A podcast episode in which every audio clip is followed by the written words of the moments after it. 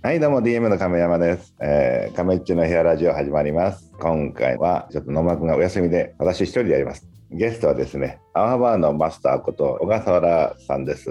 はい、よろしく。15分前にアサインされた大沢原です。よろしくお願いします。はい、とりあえずあの知らない人もいるかと思うんで、あなたのフルネームからプロフィール言ってください。はい。自己紹介ですね。紹介です。はい、小笠原治と言います。もともとは桜インターネットというデータセンターを今の社長の田中さんと一緒に共同創業させていただいて、でその後 i モードのやつとかね、いろいろやってたんですけど、今だと多分アワバーという六本木、まあだけじゃないんですけどね、今京都にも福岡にも沖縄にもあるんですけども、の立ち飲みバーのマスターっていう方が知られてるんじゃないかなと思います。DMM との関わりとしては DMM.make というのを担当させていただいた時期があったりっていうので亀山さんと知り合ってます。で他のアバラボという投資ファンドをやっていたり京都芸術大学というところでクロステックデザインコースというのをやっていろんなことをしています。よろしくお願いします。どうもはい、飲み屋のマスターから大学の先生まで幅広い活動家でございます。はい まあ、あんまりあのうちのドットメイクが牙とかね、プロデュースをしてもらったけど、あんま儲かんなくて困ってますけども、そうですね。お腹が痛い話ですね。はい。今回は、ね、Web3 とメタバース、ここ最近のトレンドということで、はいはい。最近シリーズ化してましてね、そうなんですねあのうんあの元メタプスの佐藤とか、えー、国光とか、うん。はいはいはいはい。順番にこう収録をして。どっちもほら難しいのよ。相手が分かりすぎてるからさ、ちょっと言葉が難しくてさ。確かに分かりすぎてる感ありますよね。そうそう。分かりすぎてる感と話してても、分からない親父は困るということで、もうちょっと大衆向けの程よいとこがあなたかなと思いまして、はい、飲み屋で話してるぐらいのトーンでいけばいいんですね。そうそうそう。大学の学生とか、自治体のお偉さんとか、ね、いろんな人たちとのコミュニケーションでこういろいろ聞かれた時にほら多分いろいろ話することあるよね。うん、そうですね。でも Web3 って本当今分かったような分かんないようなっていうところにちょうどいますよね。うん、そうなのよ。ちょっとね分かりにくいしなんかうん。でもなんとなくみんな興味持っててちょっと勉強しなきゃみたいな。うん、もう最近なんか AI って言い出さなくなったよね。なんかねもうほぼ AI 言ってないですよね。あの まあ昔からあの AI っていう言葉ね、エンジニアの人とか専門の人あんまり使いたがらなくてうん、強化学習とか機械学習とか呼んでて、そっちの言葉が残った感ありますよね、今。うん、うん、もう AI よりも Web3 だと、はいメタバースだと。はいいうことでですね、初心者でも分かる メタバース。そうでも、あの二人、どんな話したんだろう。えっと、国見ちゃんはクリプトの話を中心にしたんですよね、きっと。仮想通貨とそうかな。うん、そうそう、仮想通貨中心。うんまあ、で、あ非中央集権みたいな。ああと DAO とかなんかそういう。DAO、はいはい。今だとレッドとかスペースデータやってる佐藤君うん、の方は、多分メタバース 3D の空間の話が中心だったんですよね。そうそう、なんか最近だとテレビであの世界一の授業だっけあれでもなんかはいはい偉そうに喋ってみたよ。うんそうなんですか？もう出てたよ。僕出ましたテレビとか言ってもうそういうの出るの苦手だったはずなのに。そうそうそう人間変わっちゃうよねなんか。ねえ、本当に。佐藤君に関しては、衛星データからアンリアルエンジン通じて、ものすごい詳細な 3D 空間作るみたいなことやってますけど、まあでもあれメタバースですからね。うん、なんかもううん。それを多分テレビでやってたんだと思うんだけど、うん。まあ、渋谷をこう衛星データで CG 化しましたみたいなやつを、ちゃんと看板とか全部なくしてるんですよね。うん、あれは何？どういう仕掛けであれ作れるんだっけ仕掛け自体は、えっと、衛星のデータから3次元の建物とか道とか、うん。そういうデータを作るっていうのは、それこそ AI とか使ってうん。自動生成できるように彼らはしてるんだと思うんですね。うん。で、それを今あの、ゲームとか作るのに Unity とかうん。アンリアルエンジンっていう 3D のゲームを作るためのプラットフォームがあるんで、うん。そこに載せることで、比較的容易にみんなが使える 3D のデータを提供できるよっていうことをやってるんですよね。うんうん。みんななんとなく興味持つけどどういったとこからとりあえずまずメタバースを語ればよいかという素人でも分かりやすい、そうですよね。素人といってもニュースピックスうん聞いたり読んだりしてるぐらいですから、多分セカンドライフとかは知ってると思うんですよね。あそうそれぐらい語りいいよ、はいはい。うんで、セカンドライフが出た時に、まあ、今メタバースって言ってることとほぼ同じことをやってるんですよね、彼らは。はいはい。3D の空間でアバターって自分の分身作って、うん中に入ってコミュニケーション取ったり、そこでアイテムの売り買いしたり、土地を変えたり、なんかそこに新しい建物を建てれたり、そうだよねで。ほとんど一緒だよね。もう全く。はい、でしかもリンデンドルっていう独自通貨をうんメタバースの中で出してましたから、今でいう仮想通貨うんが中にあるのと一緒なんで、ほぼほぼ一緒なんですよ。あれ何年前だっけ？セカンドライフあれ何年前ですかね、セカンドライフ。もう10年以上前ですよね。どれぐらい経つかな。なんか俺もやんなきゃなと思った頃にもう終わってたっていう、なんか、あの頃はスマホもまだそこまで、えーね、行き渡ってないから PC ベースうん。で PC も結局またチープだったんでうん。GPU とかが。なんかそこまで楽しい体験にならなかったんですよねきっと。ましてや VR とかでもなかった。な。VR でもないですし。メタバースって言われる考え方とかはもう随分昔からあるものなんでうんそれが今実現できるだけの環境が整ってきたっていうだけだと思うんですよね。なるほど。それは速度の問題とか、その、はい、ネットワークの速度、PC の性能を、あとスマホでも一部入れたりしますけども、うん。スマスマホの性能みたいな、うん。でこれの普及度みたいなところで、うん。まあ、今、もしかしたらメタバースっていうのが軌道に乗るかもしれないっていう、ちょうど入り口ぐらい、うん。これがどんどんどんどんこの VR のヘッドセットとかが軽くなったり、うん。もっと使いやすくなっていったりっていうので、10年スパンぐらいで、あ結局こっちに来たねっていう状態になるだろうと、なるほど。まあ、お思ってる人が多くなってきたっていう状態ですね。どうなの？今回は大丈夫なの？来るの？いや、来ると思ってるんですけどね、あのちょうど他の技術といろいろ交わるタイミングで伸びたりするじゃないですか。うん後半、クリプトとか NFT とかの話するとしたら、うんそこでその経済的価値っていうのが回りながら、うん。メタバースっていうものが持続できるようなものになる可能性っていうのが今あるんじゃないかなという。昔はそのね、セカンドライフで一社が保証してるリンデンドルっていうのを信じるっていうのはなかなかしんどかったんだと思うんですよ。ああ、確かにね。そうだね。あの時は、などっかの一つの会社が全部やってたんだっけあれ。そうです、そうです、そうです。あなので、そこがまずだいぶ、あの今の Web3 っていう文脈でいくと違うところですよね。あなるほどね。民主的じゃないから、まあ、だ誰かに支配されるみたいなイメージがあったよね。うん、たただあの、初期というか、ここから数年はやっぱりその一社が提供するメタバースにみんなが入って、それがつながっていってっていう、結構長い時間かかると思うんですよね。はいはい。だからとりあえずはない、もう、ザッカーバーグが出すゲーム内通貨みたいなものとか。とか、例えばあの APEX ってゲームとか、はいはいはい。まあ、言ったら、あつ森とか、あれもまあメタバースっちゃメタバースだと思うんです。でフォートナイトとか、うんうん。ああいうゲームの世界がまずはそのメタバースの一つっていう形で、その中のアイテムが NFT になってって、仮想通貨でやり取りできたりとかっていうのが、僕は割と正常進化なのかなと思ってて。でとりあえずは、まあ、何はともまでいろんなゲームをしていくみたいな、あのそういった世界観ってことだね。だと思います。例えば、バンダイ、バンダイナムコさんは、うんえっと、ガンダムメタバース。うんあ発表してたね。うん、はい。あれは何なの？あれはもう本当にあの、多分コロニーってあの、ガンダムのあの世界観のコロニーっていうのを一つメタバースとして作って、はいはい。で、それがたくさんつながっていくんじゃないですかね。うんコロニーなんとかができていくのかなと思ってて。うんなるほど。じゃあ、結局ゲームで言うと、APEX だっけ？とか。はいまあ、あれだよ、荒野コードみたいなあんなやつだね、基本。うん、うん、うん。バンバン打ち合うようなゲームか、あとない、はい。コミュニティ的な、ああいう感じのコミュニティ的な遊びっていう、このはい。2つぐらいのゲームがイメージ的な。うん。例えば今の中学生とか高校生とか、あの、比較的家帰ったら、もうすぐにゲーム立ち上げて、ヘッドホンとかして、はいはい。もうその世界でコミュニケーション取ってる子たちって結構いると思うんですよね。うん単にツールが変わるとか、うん。そのいろんなゲームとして、ゲームが入り口のメタバースっていうのがいっぱい増えていって、うん。それがつながり合って、みたいなことになるのかなという。うん。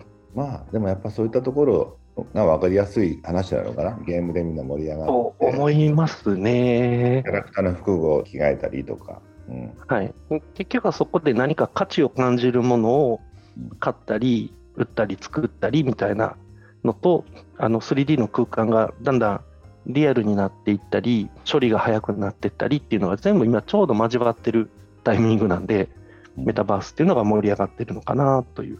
そうだね。俺なんてほらもうゲ俺もゲームやるけどなんていうかバイオハザードとかさそういったの,、はい。あのゴースト・オブ・ツシマみたいなオンラインにするっていうよりも自分だけで遊んでるパターンが多いわけ、はいはいはい、オンラインできるようになってもあんまりしなかったですよね、亀尾さん、多分。なるほど放送物島。そうそうそう。あれやっぱりしたら面白くなるのかねよと思いますけどね、やっぱ。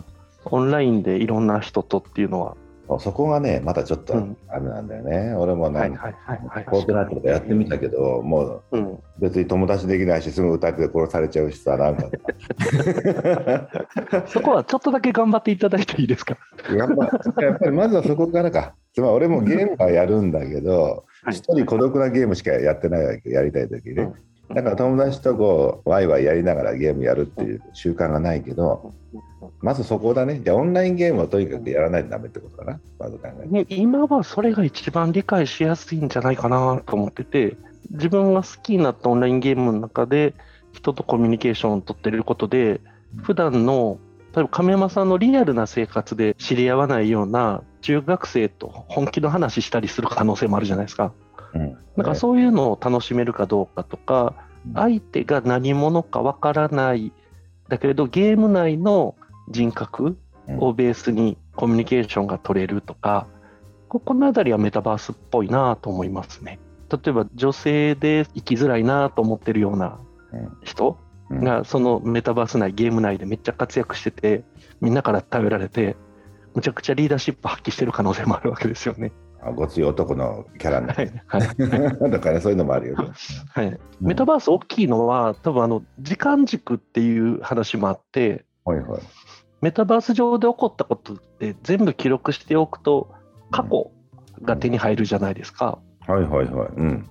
だからそこもやっぱり今みんなが面白いと言ってるポイントな気もしていて、うん、過去のある地点に戻ろうと思えば戻れるんですよね。あなるほど。自分の過去に戻ると。うん。戻ろうと思えばみたいなところもなんか多分みんなが思ってるポイントだろうなってなるほどね。そういう意味でそのメタといういわゆる今のユニバースを超えているなんか Web3 の DAO とかの文脈でもそうなんですけどその人の属性によらない世界観みたいなのはすごくありそうですね。ああ、ないそう。ユニバースのメタバース。はいそうですメタのユニバースでメタバースはいなんで世界を超越している状態っていう。なるほど。あそういうことなのね。あそこから知らなかった、俺。タイヤ人みたいな。はいはい。そうですね。なんで、あの、DAO とかにしても、結局、その人がどんな人かというより、どんな貢献してくれるかだけで報酬もらえたり、組織に参加したりできるじゃないですか。うんなんで、やっぱりこう、みんなが今、自分のいろんな属性に縛られてるっていうところうんに対しても、違う世界を求めてるみたいなところあると思うんで、うんなんか精神的なところで言うとそういうところ、なんか佐藤君とかはその辺をものすごく抽象化して、神様の民主化みたいな言い方してるんですよね。世界作れるみたいな。誰しもが世界を作れるようになるかもみ。一見、なんかちょっとちょっとポエムすぎて分かりにくいんだよ。ちょっと抽象度がだいぶ高いです まあ言いたいこともなんとなく分かるんだけど。はい、わかりますけど。まあでももうちょっと簡単に言えばそういう形でまあまあでも俺とかもそのゲームをオンラインでつなぐのはあんましないけど見てたらまあ面白いのかなと思うし、まああと SNS みたいなものとかあのインスタライブとかああいったのもまあ知らない出会いであるからねうんうんクラブハウスの中とかでもその中でコミュニティできるもんね。なんかあの、昔、もう4、5年前ですけど、あの、スプツニコっているじゃないですか。うんあアーティストの。はいはい。と雑談してる時に、めちゃくちゃ可愛いロボット作ろうって話をしてて、うん。でそれをあの日本の孤独なおじいちゃん、おばあちゃんに渡そうと。うん。で、そのロボットを操作するのは、それこそまだ途上国のスラム街にいるような子たちにうん。スマホ渡して、うん可愛い行動を取ったら、うん可愛がられて、可愛がられるとお小遣いがもらえるっていう。なるほど。ただそれが日本のおじいちゃんおばあちゃんだっていうことは分かんないようにこう見せてはいはい。あの全然違う世界で違うその生き物にうん。可愛がられるゲームっていうのを作ってうん。でお金が儲かったら面白いんじゃないみたいな話をしてたんですけど。なるほそれっど。てお互いからしたら全然違う世界なんですけどうん。なんか全然違う世界なんだけどそこでお互い必要とするみたいな。うん。で言葉は使わないんだけどコミュニケーションは取るみたいな。なんか当時言ってた話もあの今のメタバースっていう話の中に入るんだろうなと思いながら。でも確かにね、ほら、そういったものを AI でやろうみたいな人もいるわけじゃけど、はいはいはい。でも結局 AI っていうよりも、個人の個性のあるキャラがすそうです。それぞれに、まあ、言語はともかく、まあ、含めて、うん。そうだね、そっちの方が面白いよね。人間対人間なんだけどお互い言葉も通じないしこうジェスチャーとか動きとかうん、だけでコミュニケーションを取る。はいはい。うん。でもその自動翻訳のとこだけは入れてもいいかもね、例えば。確かにそうですね。うん。ただなんかあの人間の言葉喋った途端に可愛がらない可能性もあるじゃないですかあなるほどね。はい。まあ確かにね。うん。なんか得体の知れないものとして可愛がるみたいな。あの愛を可愛がってた時にもやっぱりあれがもうちょっとこう自然に動物っぽく振る舞ってもらえるようにするのに AI 作るのにはお金かかりすぎるなみたいな気がしてて。うんうん。今の中ってメタバースの中でお互いほらキャラ変えて人格変えて、はいで、まあ、コミュニケーションするっていうのが、うん。まあ、結構中心な考え方にあるじゃないなんとなくね。うん。うん。でもそれというとそのちょっと寂しがりのおじいちゃんと、はい。はい。あのちょっとお小遣い欲しいあのあれ子供たちね途上国のっていう、はい。このマッチングとかはありだよね、その世界の中。ありですよね。その世界の中でも全然ありだしはい。言語翻訳を入れようが入れまいがまあいろいろあると思うけどいろんな意味でそういった出会い方っていうのが国際的になると結構需要と供給合うかもしれないね。なんかそういうのはあるんじゃないかなっていう。俺俺孤独なおじいちゃんになって誰も相手ししてくれなくなったらさ もう誰かちょっとほら話し合いでしたじゃんあの画面の中でも。うんね。まあ、なんか結局やっぱりその世界に没頭できるだけのなんかクオリティうんっていうのが今実現しそうにまずなってるっていうことと、うんでそこでコミュニケーションを取るっていうことが若い世代でも当たり前になってきてるっていうこととかもう本当にメタバースって言われるものが動き出す可能性が高くなってるっていう状態なんだと思うんですよね。あとまああのビッグテックとかからすると自分たちが稼ぐ場所を増やしていかないといけないじゃないですか。うん、Facebook って他のビッグテックって言われるところに比べて、もう広告一本足打法みたいな事業ポートフォリオなんですよね。うん、なるほど。なんで、多分事業の多角化みたいなところだったり、それこそ Facebook がいろんな叩かれた時期含めてイメージ変えるとか、そういうのも多分にメタっていう社名変更にはあったような気がしますけどね。広告以外にあんまりやんなかったのはなんていうかね俺だったら別にメタにしなくったってあの中で別にショップ開けるまあ課金するとか通貨とか別に用意できるっちゃ用意できたんじゃない？はいはいはいはい。この不思議な Google とかも弱いじゃない？その課金とかがさ。ああ、そう、Google 課金弱いですかね。弱いっていうかなんか俺だったらわかんない。Google 検索して上の方のやつは全部もう Google 課金できる意思にしちゃうとか。例えばね なんかいや使いたかったら使えるよみたいなね。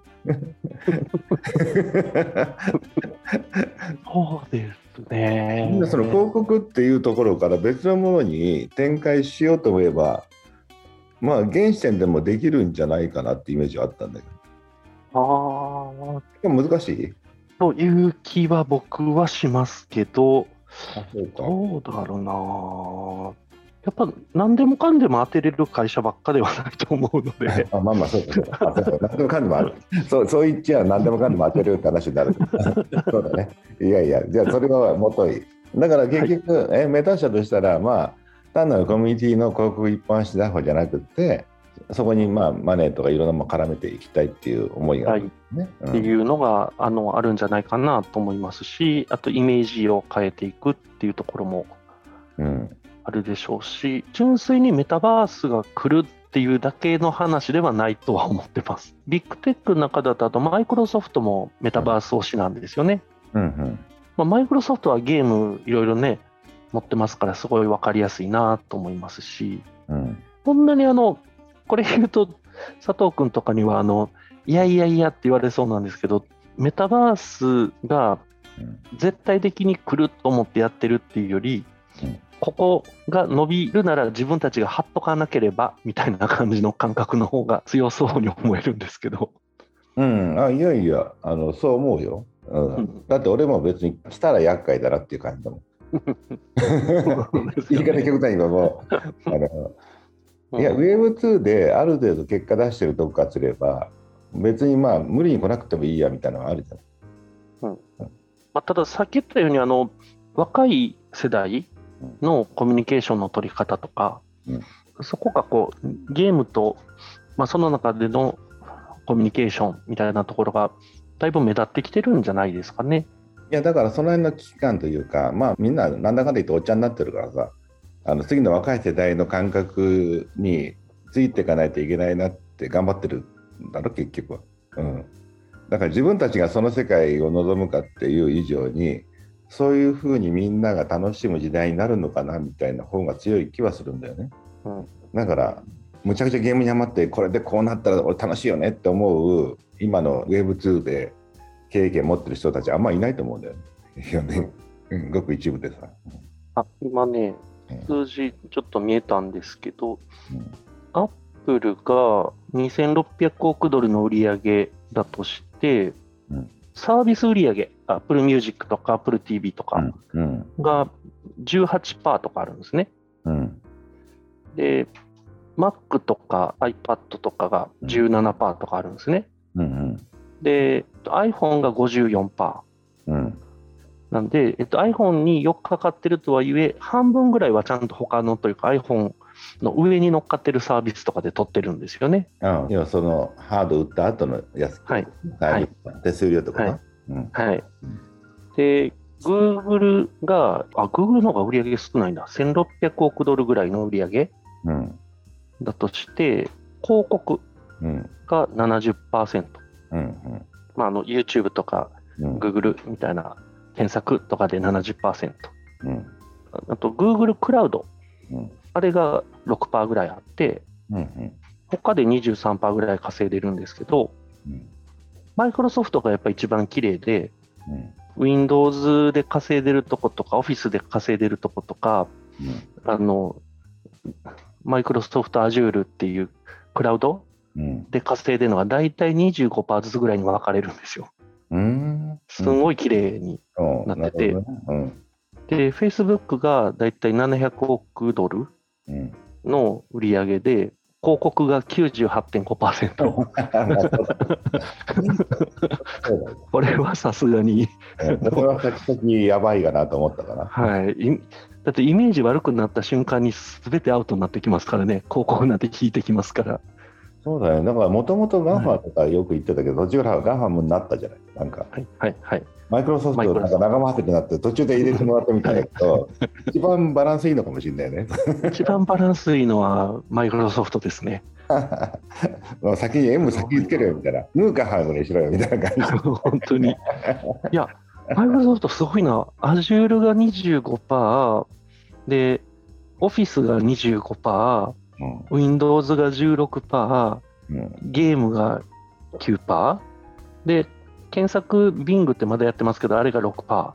だから、めちゃめちゃポートフォリオすごいな、これ。さすが最年長。いや、ある意味 B2C って今 B2B も多いってことだよね、他に比べたら。そうですね。だからやっぱアップルとマイクロソフトってあの古い会社なんですよね、そういう意味では。うんうんそこすごいしっかりしてるんでしょうね。うんうん1970年代、80年代からの会社ですもんね。うんでかい一番しっかりしてないとが暴れん坊になって頑張ろうかって感じかな、今。そうですね、この雰囲気。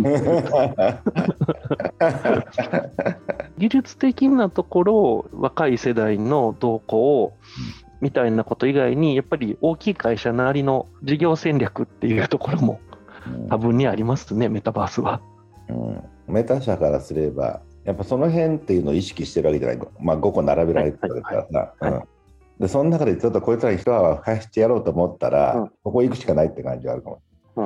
多分こういう話すると佐藤君から賠償化するなって言われると思うんですけど。ただ佐藤君が言ってる世界観は多分10年後って来てると思うんですよ。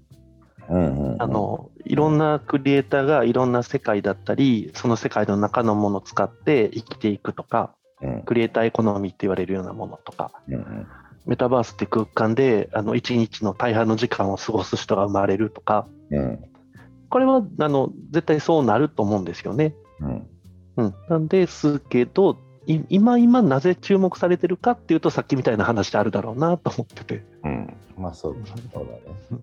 あのやっぱ大きいと思うんですよ。あれだけ大きい会社がっていうのは Google が YouTube 買ったうんっていうのも動画の世界が来るときにすごい大きなポイントだったじゃないですか。うん、そうね、あれ取ったのは強かったね。うんそういう方ですよね。なので今回メタ社がメタバースやるって言ってマイクロソフトがやるって言ってっていうのはまあ来ますよねっていう話でもあるなと思ってて。そうだね。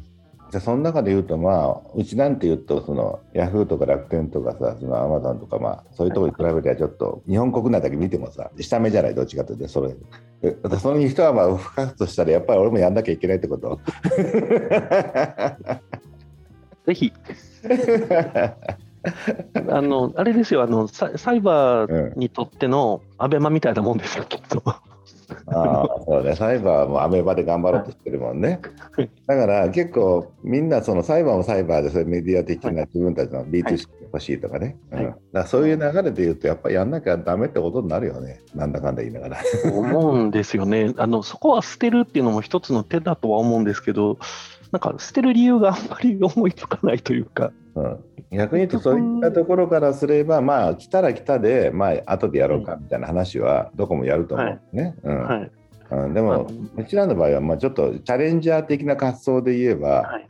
俺も45年前にほら仮想通貨行こうと思ったらさはいはいはい。ハンドボックス事件起きて現場がひるんじゃってさあの時、そうだ、あの僕と CFO で行きましたよね、マウントボックスまで。ハンドボックスを買おう買おうと思って行って行きましたよね。あの盗まれた後にそうそう行った行った思い出してそういうことやってたあの時本当に手出してたら、あの時にうん残ってたビットコインで今数倍とか10倍とかいう世界ですよね。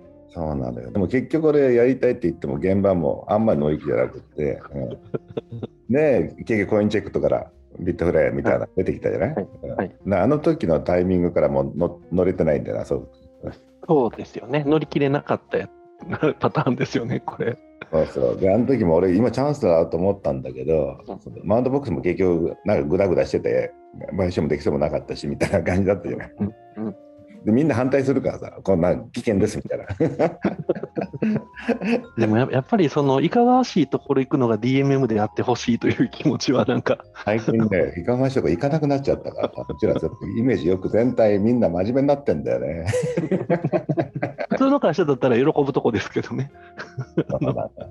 でも俺もそのまた5年ぐらい前だったら YouTube みたいなことをやろうとした時期があって、はいはいはい。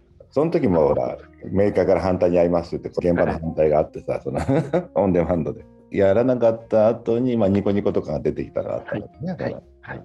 そうですね。ねあでも本当それで言うと、メタバースって今ちょうどそういう匂いがしてるっていうことなんだと思うんですよね。うんまあ Web3 全体的にもそうですけど。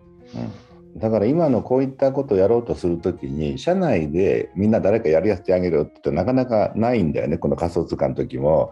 動画配信の時もさ だから今今回はもうとりあえず外から集めろって感じでやりたいやつ来いみたいな話し始めてるからね。そうだね。それやるしかないね。もううちもついにイノベーションの世界に入っていってるのも。ですね。亀山さんがあれですもんね。自分のアイデアだけじゃダメだって言われてたのが10年前、ちょうど50歳になって外に出張って、いろんなやつと会うようになって、DM も大きくなって、今度イノベーションのジレンマっていう。そうね。うん。俺的にはまあなんか感じないでいろいろやれって感じなんだけど。まあ現場全体がちょっとジレンマに陥ってる可能性があるから、うん。大丈夫ですか ?DMM なんか新しいことやって失敗したら、あの、めっちゃ叱責されるとかないですか？大丈夫ですか？いやいや、全然むちゃくちゃうち緩いから、な失敗しても給料下がらないからさ、もうちゃいいよ。不思議ですよね、僕、大学でも思うんですけど、緩いし、やっていいよ、失敗していいよって言っても、なかなか失敗前提で手を挙げてくれる人って、あんまりいないですよね。そうなのね。だからそういうやつは、そうどっか会社入んないで、どっかその辺で裏出してるんじゃねえのタイプ的に。確かに、確かに。その辺でちょっとなんか裏歌してるやつ集めた方がいいのかもね。うんそうですね。ね、やっぱ今 Web3 とか言ったところで、やっぱ最初少し資金いりますし、うん。まあ、今日本の税制だとトークン買って支援するってなかなか難しいので、その辺が変わっていくっていうのも一つ大事なことかもしれないですね。うんチャレンジャーがチャレンジャーとしてやろうとしてるのを DMM が支援するっていう時に出資っていうのが株の出資じゃなくなっていく可能性っていうのが今出てますから、そうだね。じゃあその辺あたりからちょっと Web3 に入りそうだから、はい。続くということで、はい。はーい。ありがとうございました。